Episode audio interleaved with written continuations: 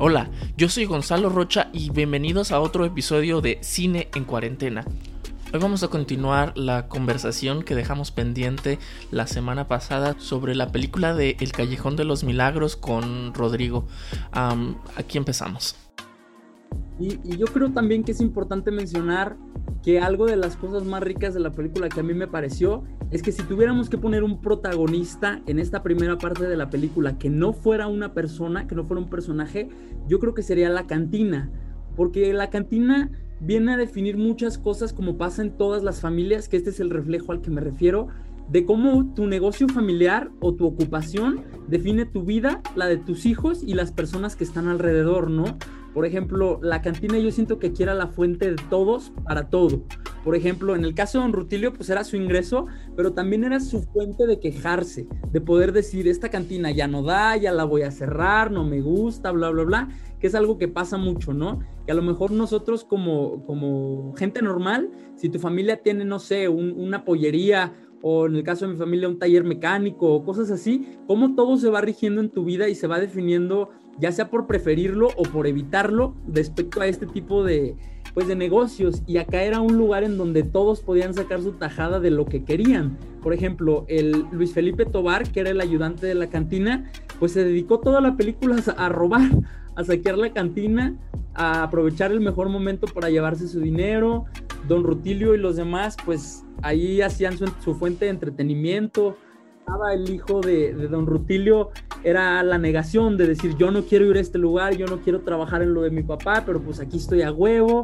Y creo que también es mucho de su disgusto que lo orilla a, hacer lo que, lo que en su momento a mí me pareció que fue de las cosas que no me encantaron porque me pareció muy brutal.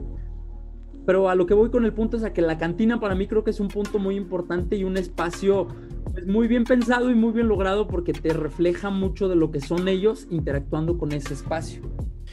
Sí, así es. Creo que pues también tiene que ver con el hecho de que el callejón de los milagros donde ellos vivían y hasta los mismos personajes decían pues que no, no sucedía mucho en realidad en ese, en ese lugar donde ellos vivían. No había mucho que hacer.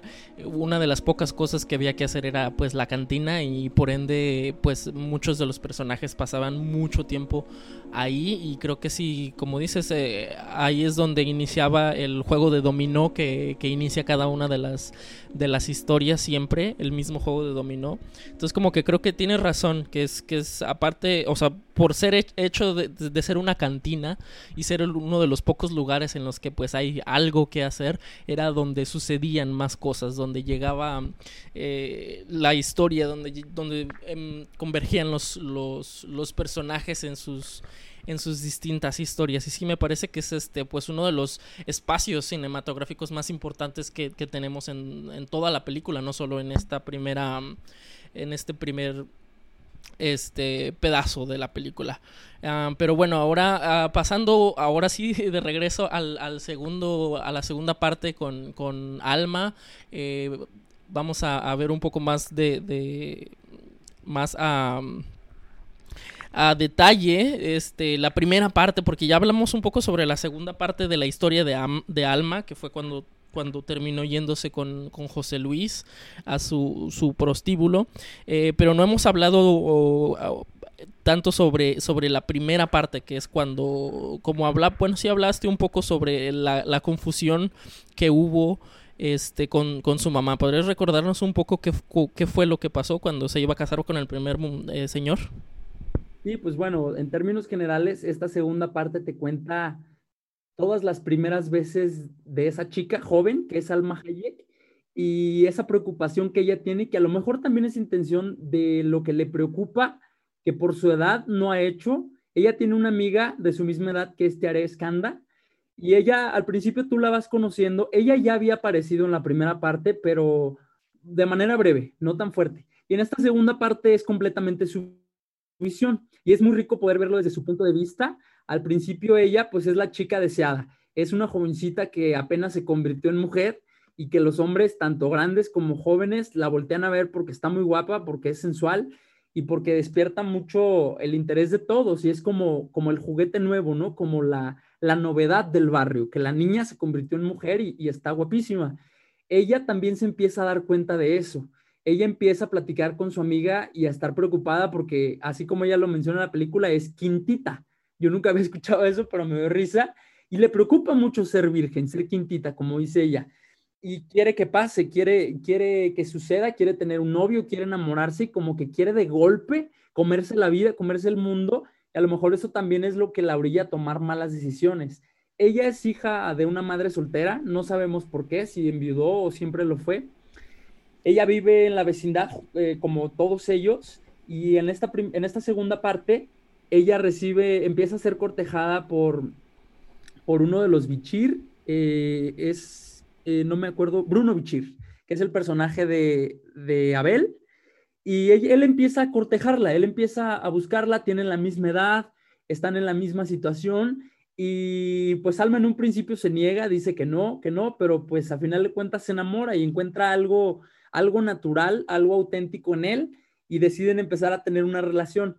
A mí algo que se me hace muy interesante es cómo Salma pasa de comerse unos taquitos enfrente de una fuente sentadita en la calle del centro de México y 30, 50 minutos después la vemos ya en, un, casi en un palacio, en una casa millonaria, convertida en una prostituta y cómo prefirió por el dinero cambiar algo bonito.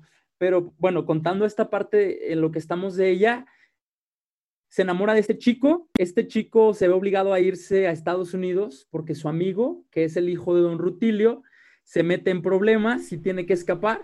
Entonces se van los dos para Estados Unidos. Se van, Salma se queda, se queda sola y yo creo que ahí pues ya es como tú mencionas, ¿no? Ya no le queda nada, no sabe si va a volver el que se fue a Estados Unidos, no sabe qué le depara en el futuro. Creo que es una edad en que es muy válido confundirse y no saber, y su mamá también la orilla a tener que casarse con, con este hombre que es el señor de la tienda de antigüedades, y creo que en esta parte vemos mucho sobre la inocencia de una joven que todas las mujeres pasan, ¿no? Sobre su cuerpo, sobre su, participación en una sociedad o en su vecindad o con sus amigas. Y también ese, ese deseo o interés de querer comerse el mundo y no saber cómo hacerlo porque se da cuenta que tiene virtudes diferentes a las de las otras chicas o a la gente de su barrio y saber cómo lo va a explotar o qué es lo que va a sacar a cambio de eso. Y es ahí donde ella pues se encuentra en esa disyuntiva y es un poco de lo que ya platicamos, que, que recibe esta propuesta de casarse con el señor de la tienda de antigüedades, que me parece muy, no sé si a ti te, te gustó o no, pero me parece muy creativo esta parte porque el señor está cortejando a Salma y le, hace llegar regalos y la mamá de Salma cree que son para ella y que el Señor siempre la ha querido y que la está buscando y se va a casar con ella. Y ambas tienen ahí esa confusión de Salma también no saber si es a ella, pero está muy mayor, su mamá de querer al, al otro señor para ya no estar sola, pero al final de cuentas pues ninguna de las dos se quedó con él. Pues sí, yo creo que, que como decías hace rato, eh, fue ese momento en el que Salma vio a su mamá y que se dijo, yo no quiero ser eso. El momento en el que vio que su mamá se confundió, pues, que, que creyó que la estaban cortejando a ella y darse cuenta la mamá de repente, chin, no, no me están cortejando a mí, me voy a quedar sola. Entonces, como que probablemente ese fue el momento en el, en el que Alma, el personaje de Salma Hayek, Alma, vio a su madre y, y dijo, yo no me quiero quedar así.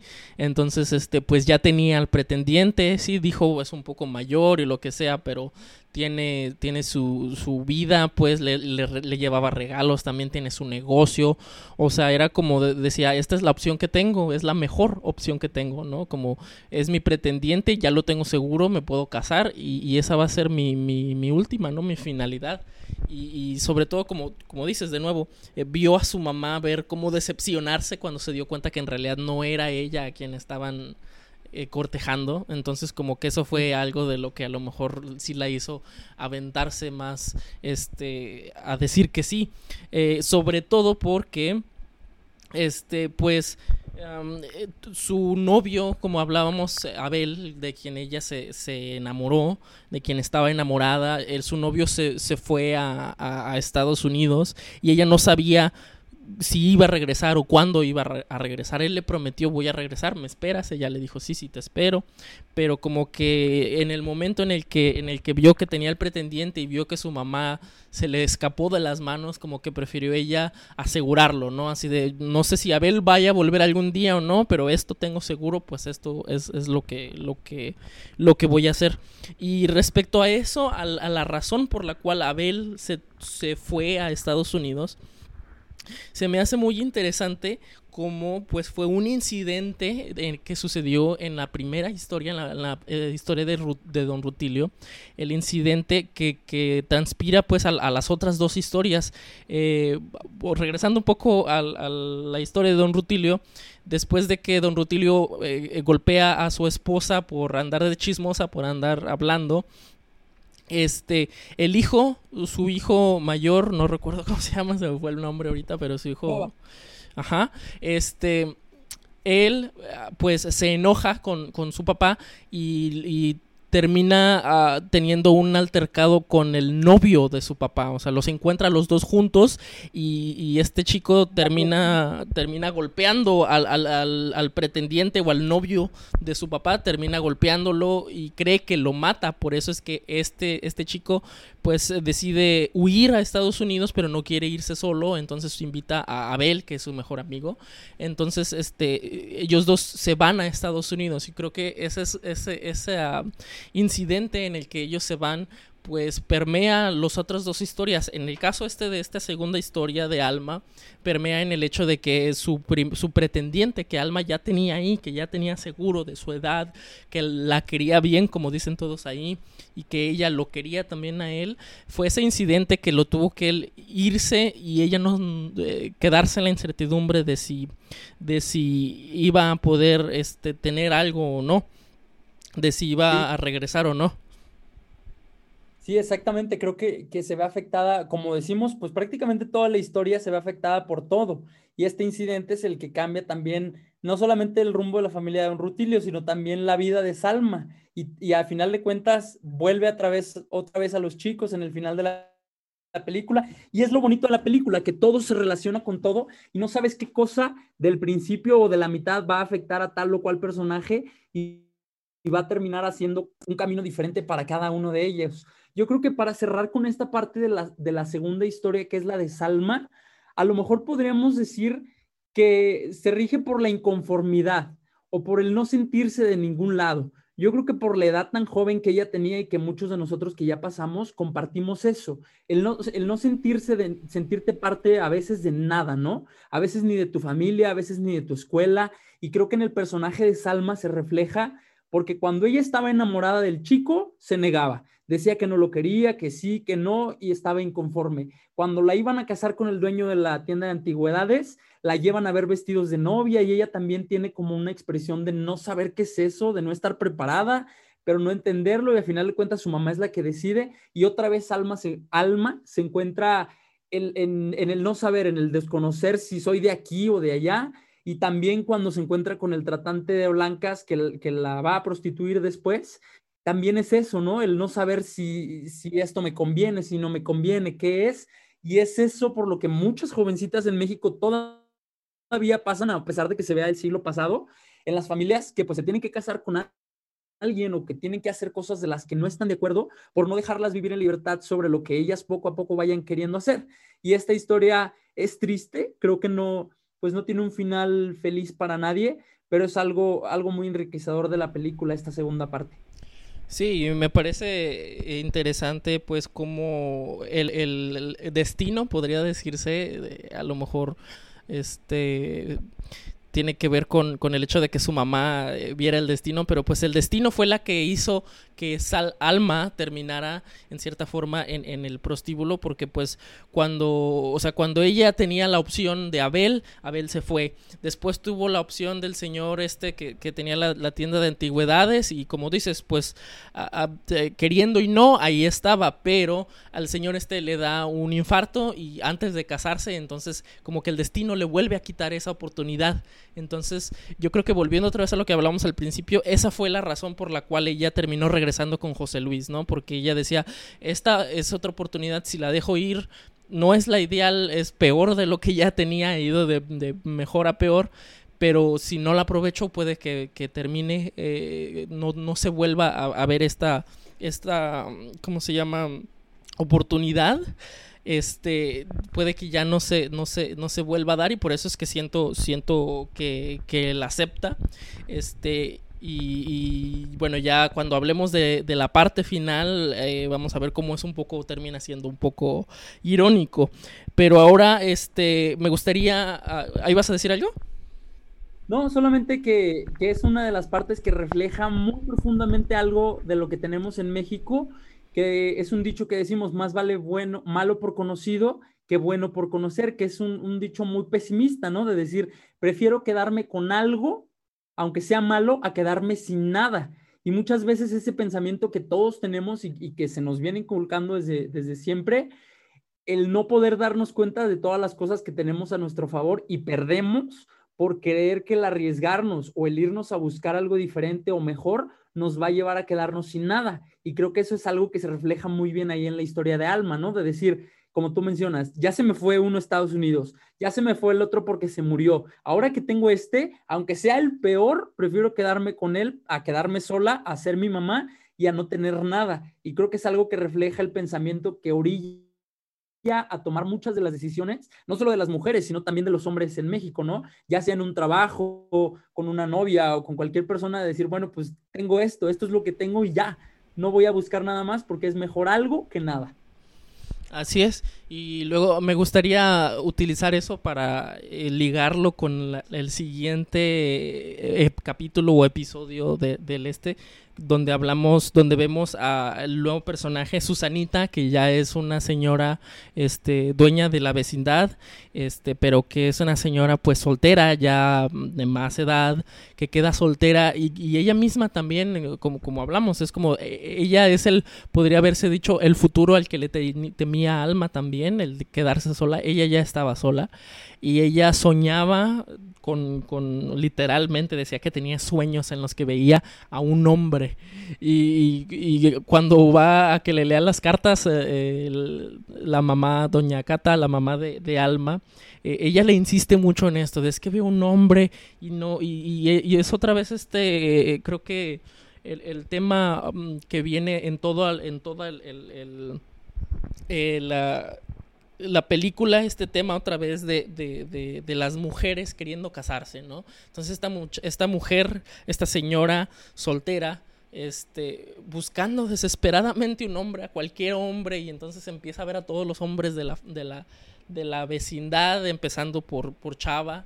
Este, ella empieza a hacerse ilusiones con Chava, eh, eh, y, pues por esas ilusiones, de hecho, Chava es que él nota que ella le, traía ganas, por decirlo así, y Chava es que aprovecha para pedirle dinero para poderse ir a, Estados Unidos, que es, es, es la parte de este episodio en el que, en el que viene otra vez, otra vez el incidente de, Chava y de, y de, y de su amigo yéndose a, Estados Unidos. Entonces Chava le pide dinero este, a cambio de, bueno, le pide dinero y luego la, la besa a ella. Este, pero al final de cuentas se va. O sea, Chava termina no siendo el, el príncipe azul que ella estaba esperando o que ella soñaba.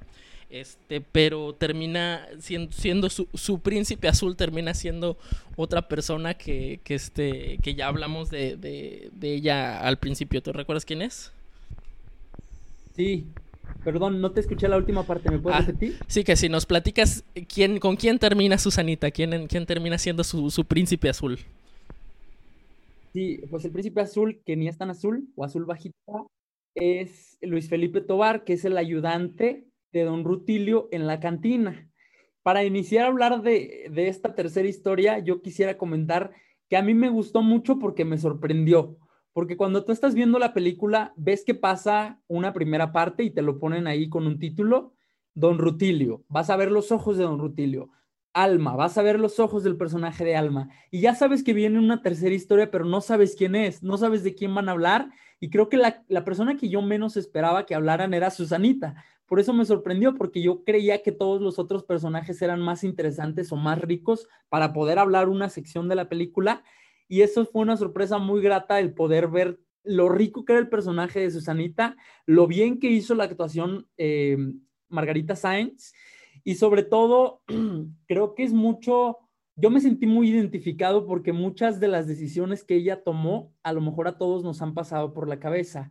Susanita, a mí me parece un personaje que a mí no me parecía prometedor y creo que fue, pues, en mi gusto, el favorito. Y como tú me mencionabas ahorita, ella termina casándose con el, con el ayudante de la cantina porque literal ella estaba buscando cualquier hombre, cualquier hombre que pasara por enfrente y se fijara en ella iba a ser el ideal y el príncipe azul, porque en sus ojos no buscaba una persona en específico, sino buscaba llenar un hueco. Buscaba, ella tenía dinero porque era la, la dueña de la vecindad, tenía prácticamente comodidades, todo, pero no tenía amor. Y creo que a final de cuentas ese es el punto de esta parte de la película, de demostrarse que puedes tener todo, pero si no tienes amor no tienes nada. Y es por eso que ella, aunque no lo dice, aunque no lo habla otra vez como la historia del principio, está ahí, se hace presente y ella también lo demuestra. A mí me parece un punto muy importante y muy interesante la lectura de las cartas, tanto de la mamá de Alma, que es quien las hace, como de Susanita en creerlas. Y en esta misma, en esta misma característica que tenemos los mexicanos, por ejemplo, en el tema de la muerte, ¿no? Que somos el, país que más adora la muerte o festeja o celebra, como todo este misticismo de lo, de lo que no es terrenal, de lo que es, eh, no encuentro las palabras, pero lo que es fuera de nosotros nos llama muchísimo la atención, lo creemos, los buscamos y ella está inclusive dispuesta a pagar con sus meses, perdonando meses de renta para poder escuchar lo que las cartas le van a decir y sobre eso tomar sus decisiones. Tal vez si, si las cartas le hubieran dicho, haz un viaje y vete de aquí, vende todo y se va.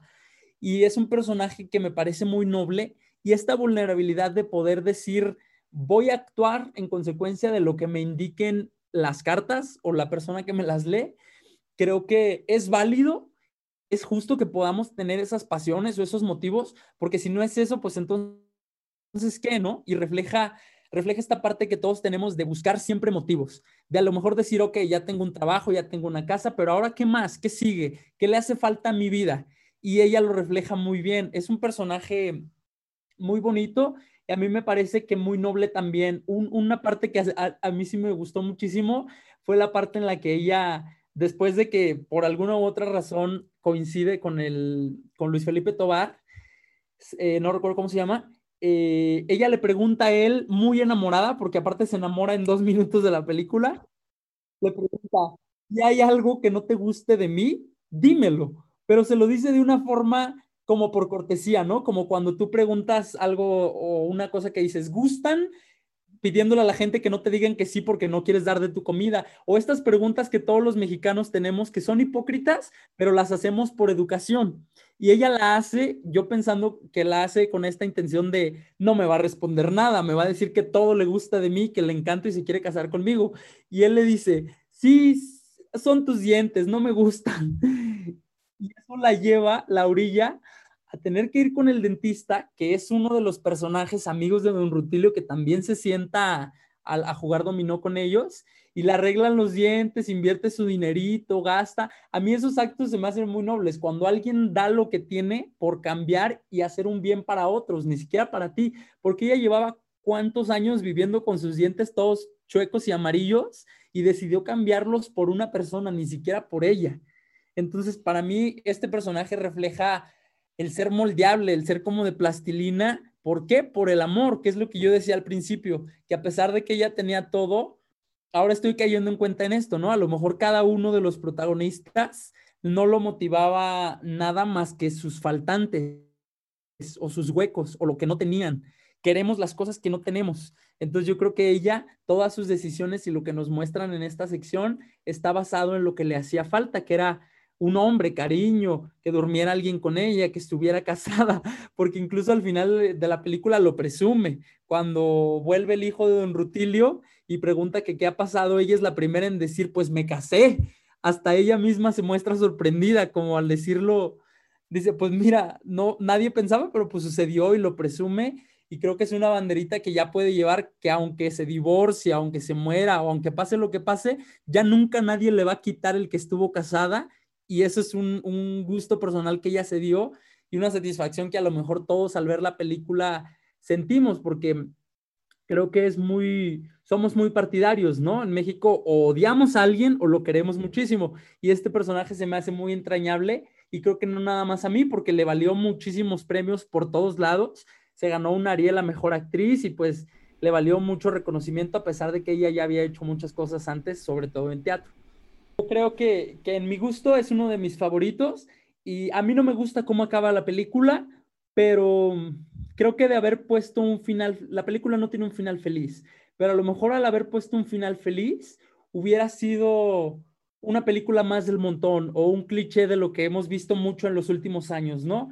Algo, algo irreal, algo mágico, algo que no es tan nuestro, no es tan natural, porque al final de cuentas todos los conflictos pues terminan dando sus propias consecuencias en cuanto a los personajes. A mí en realidad no me gustó por el hecho de que yo quería que acabara bien, pero creo que sí me gustó por el hecho de que enriquece mucho a la película en, sorprendernos otra vez también en el final. Y creo que es un muy buen final. ¿A ti qué te pareció? Sí, creo que sí, no es este predecible, pues, este, y como dices, este, sí, ya, ah, pues toda la película, pues, habla, ah, es un drama, una tragedia, siempre hay problemas y siempre hay cosas, entonces como que a lo mejor ponerle un final feliz eh, no, no, hubiera cuadrado del todo con el, con el tema que ya se había presentado en, en, las primeras partes de la película.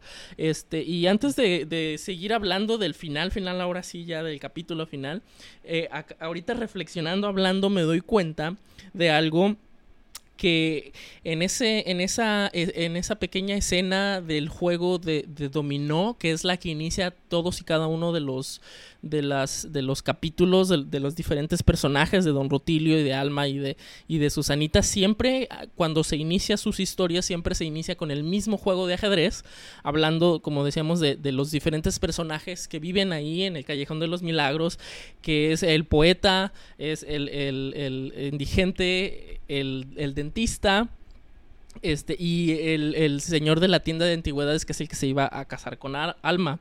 Este, ahorita me estoy dando cuenta reflexionando que esos personajes precisamente tienen un papel muy importante eh, en, cada una de los de las mismas historias que se, que se cuenta. Pues obviamente en, la primera historia de Don Rutilio, pues el poeta es el, como hablábamos, el que tiene el responsable de iniciar todo el, la bronca, pues porque, porque, porque va y confronta a, Don Rutilio.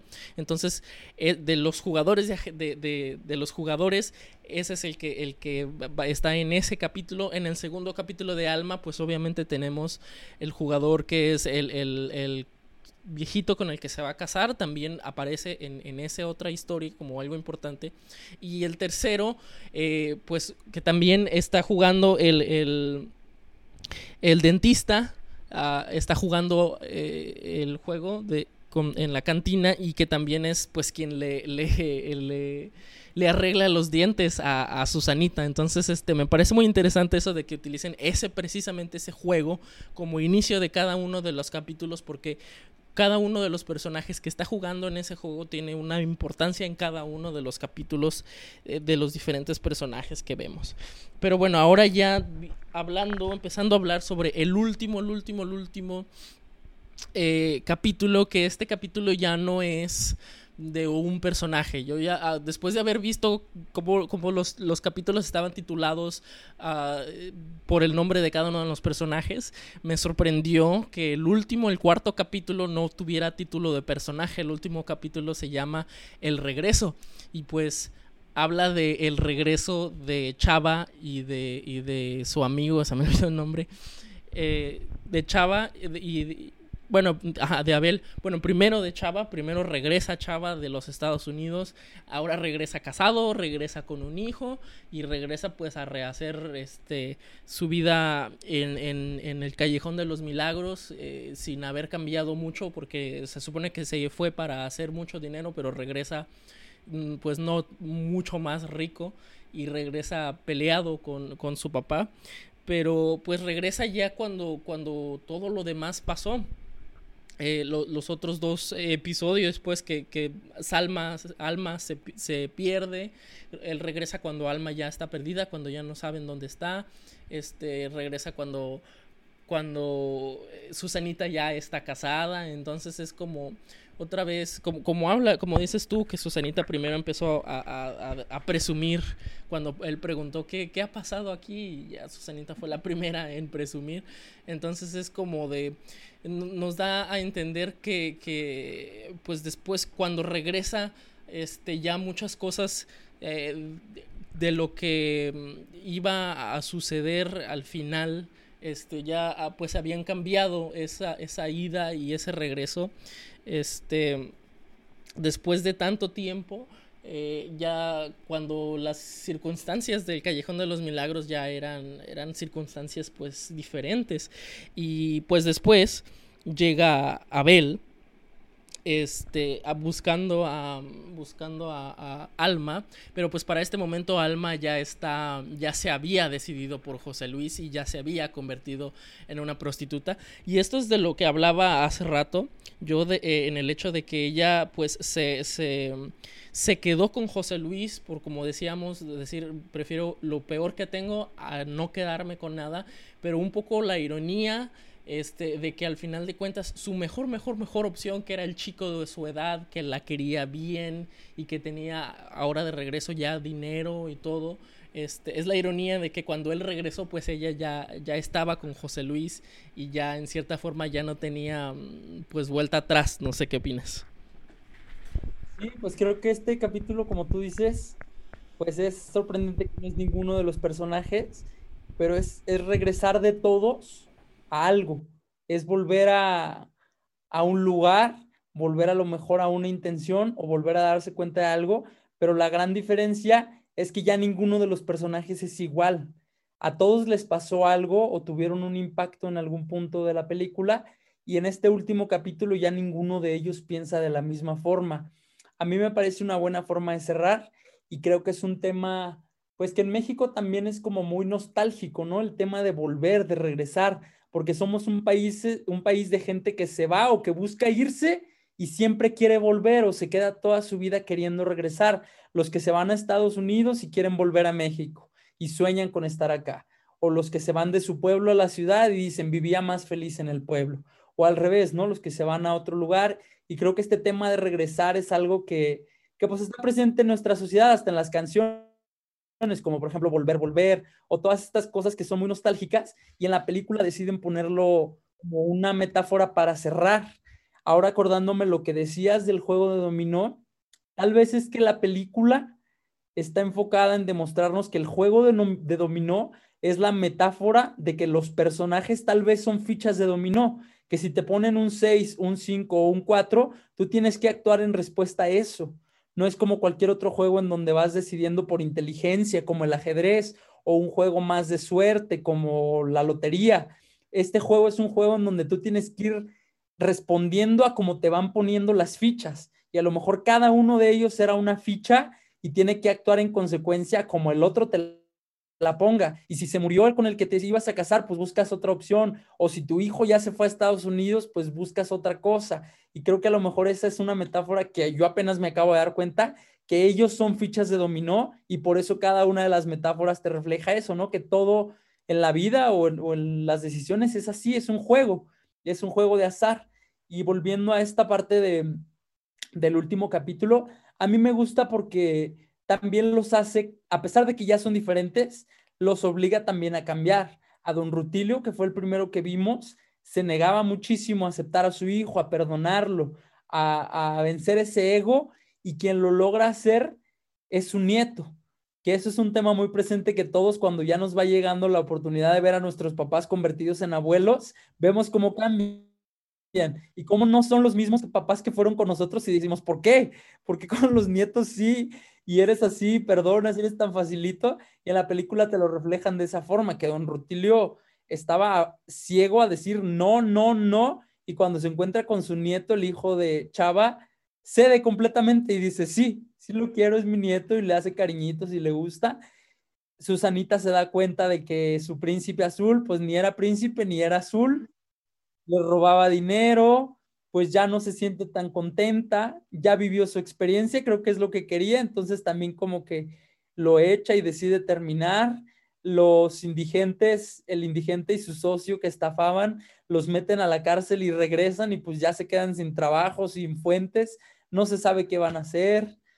El poeta pues sigue, sigue lo mismo, pero ya sin sus círculos, sin sus amigos, que también a lo mejor eran su única compañía. Todos, ¿no? Salma pues ya vive en una vida en la que no se puede salir porque es, es adicta, es cocainómana, es prostituta, olvidó a su mamá, se fue de su casa. Abel y Chava que se fueron a Estados Unidos, pues Chava regresa ya con una familia, con una esposa. Abel regresa con una ilusión que está perdida y que ya no sabe qué hacer desesperadamente por volver a tenerla. Y creo que es el regresar de todos los personajes, regresar a, más adentro, regresar a lo que tú querías y ya no lo tienes y ver qué vas a hacer ahora. Y a mí me parece un conflicto personal de cada uno, pero creo que es algo enriquecedor y que hace que la película pues te haga sentir que en dos horas viste una serie como de muchas temporadas y puedes en cada personaje, yo creo que de cada personaje se podría hacer una serie completa y es algo muy bonito de la película que te hace imaginarte, que te hace, no nada más te entrega el contenido o sus historias ya masticado y ya para que tú lo veas y decidas si te gusta o no te gusta, sino que aquí te lo pone de una forma en la que te hace pensar te hace imaginarte, te hace identificarte con cada uno de ellos, te hace sufrir, te hace gozar y al mismo tiempo te ayuda también a que te, tú te metas en la película y que ya no la veas desde afuera, sino digas, soy uno más, soy una ficha de dominó más. Y a mí me gusta mucho por eso, porque cierra de esa forma, en, en preguntarse en los personajes, ¿quién soy ahora? ¿Qué me pasó? ¿Y qué es lo que tengo que hacer ahora en el futuro? ¿O hacia dónde va mi vida? Sí, así es. Creo que creo que diste en el clavo. Me parece una una metáfora muy acertada lo del lo del dominó, lo del reaccionar y también como hablábamos al principio, pues no tiene un final feliz para muchos personajes como estabas eh, enumerando tú ahorita. Y pues me parece que, que, es eso, o sea, como hablábamos, que sí fue acertado el que haya terminado de esa forma, porque siento que la idea también de toda la historia es reflejar la realidad, ¿no? De una forma muchas veces cruda, pero la realidad de la sociedad mexicana dentro de todo el machismo, dentro de todos los eh, estereotipos, eh, eh, de todos estos asuntos, pues ¿cómo se llama? Este, reflejarlos exactamente como son, sin romantizarlo, ¿no? Entonces, por lo tanto, necesitaba un final no romantizado, un final en el que, en el que, pues sí, tuvieran cada uno de los personajes a lo mejor no exactamente lo que querían o sus esperanzas rotas y creo que eso es lo que lo hace un, un, gran final eh, de, de, esta película. Bueno, y como conclusión, eh, creo que como es una película muy recomendadísima, se las recomendamos mucho, eh, Rodrigo y yo. Este, sí, es eh, por, ya todas las cosas que hablamos, si no la habían visto, este, espero que ahora les queden ganas de verla. Eh, está muy, muy, muy bien hecha, muy bien actuada. El guion de Vicente Leñero es simplemente excelente. La dirección de Jorge Fons es una película muy, muy interesante y como, como dice acá Rodrigo, en dos horas sientes que ya te conoces toda la, la vida de estos personajes como si los estuvieras siguiendo durante años, como si fuera una telenovela que duró meses, ¿no? Sí. Yo creo, para cerrar únicamente, a mí me gustaría decir que el mensaje que yo veo después de todo lo que ya hablamos, la gente va a decir, ya para qué la veo si ya la dijeron toda. Pero creo que cada uno va a descubrir cosas diferentes y yo la volvería a ver otra vez, a pesar de que la vi hace dos semanas, la volvería a ver sin duda porque seguro voy a encontrar cosas diferentes. Y yo creo que el, el mensaje o la reflexión de esto es que te impacta ponerte a pensar en ti. Y una cosa muy que yo veo que coinciden todos los personajes al final de cuentas es que todos se arriesgaron. Si tú te fijas, todos tuvieron problemas, todos tuvieron altibajos, buenas y malas, pero todos tuvieron un deseo y nadie se quedó con las ganas. Don Rutilio fue y se enamoró del jovencito, su esposa se arriesgó a ir a enfrentarlo y decirle, Salma tomó la decisión de irse con este hombre, aunque la prostituyó y la volvió así. Los que se fueron a Estados Unidos, todos tenían una, Susanita con su novio, todos tenían una intención de hacer algo, un deseo, un sueño, se arriesgaron lo cumplieron y aunque a lo mejor no a todos les fue bien, pero todos pueden decir ahora que ya lo hicieron. Y yo veo ese mensaje de poder decir, ok, sí están en una vecindad y refleja mucho la sociedad de México, pero refleja también eso de decir que somos un pueblo que es arriesgado y que va y que no le da miedo y que busca lo que quiere hasta que lo consigue o hasta que se queda en el último punto, pero puede tener esa satisfacción de que no quedó por ti y de que tus acciones reflejan que tú fuiste a buscar tu pasión. Y eso a mí yo creo que coincide con, cada personaje y es, es, algo muy rico y muy bonito que encuentro yo como mensaje en esta película. El arriesgarse a ir por lo que tú quieres, lo que sea. Sí, pues sí, muy, muy, muy buena forma de, resumir el, tema, me parece, de, de, esta película. Este, y bueno, pues uh, muchas gracias por, por estar aquí de invitado esta semana en mi podcast. Este, y, esperamos a ver si en otra ocasión volvemos a coincidir. Me parece muy bien. Muchas gracias por haberme invitado. Qué bueno que te gustó la película. Ojalá la gente que la vea también le guste mucho.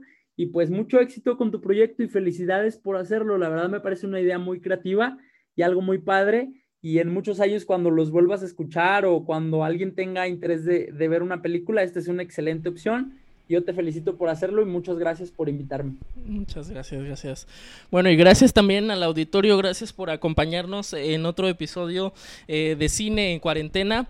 Eh, antes de irnos, les recuerdo eh, que tenemos página en Facebook para que nos puedan seguir. Estamos como Cine en Cuarentena o pueden ir directo a facebook.com diagonal Cine en Cuarentena Podcast para encontrar la página de Facebook. Ahí es donde iremos subiendo cuando se suban cada uno de los nuevos capítulos capítulos. Eh, también, eh, si nos están escuchando por Spotify, les recomiendo que le den ahí clic al, botón de seguir este podcast para que también puedan tenernos eh, en los atajos de, su, de su aplicación para poder ver cuando se sube cada, cada nuevo episodio. Que les recuerdo, subimos episodio nuevo todos los viernes. Todos los viernes vamos a tener un nuevo episodio. Entonces, este, denle clic al botoncito de seguir. si les gustó este podcast, recomiéndenos con sus, con sus amigos este, para seguir creciendo esta, esta comunidad de cinéfilos en cuarentena. Bueno, yo soy Gonzalo Rocha y esto fue otra edición de Cine en Cuarentena. Nos vemos hasta la próxima. Adiós, gracias.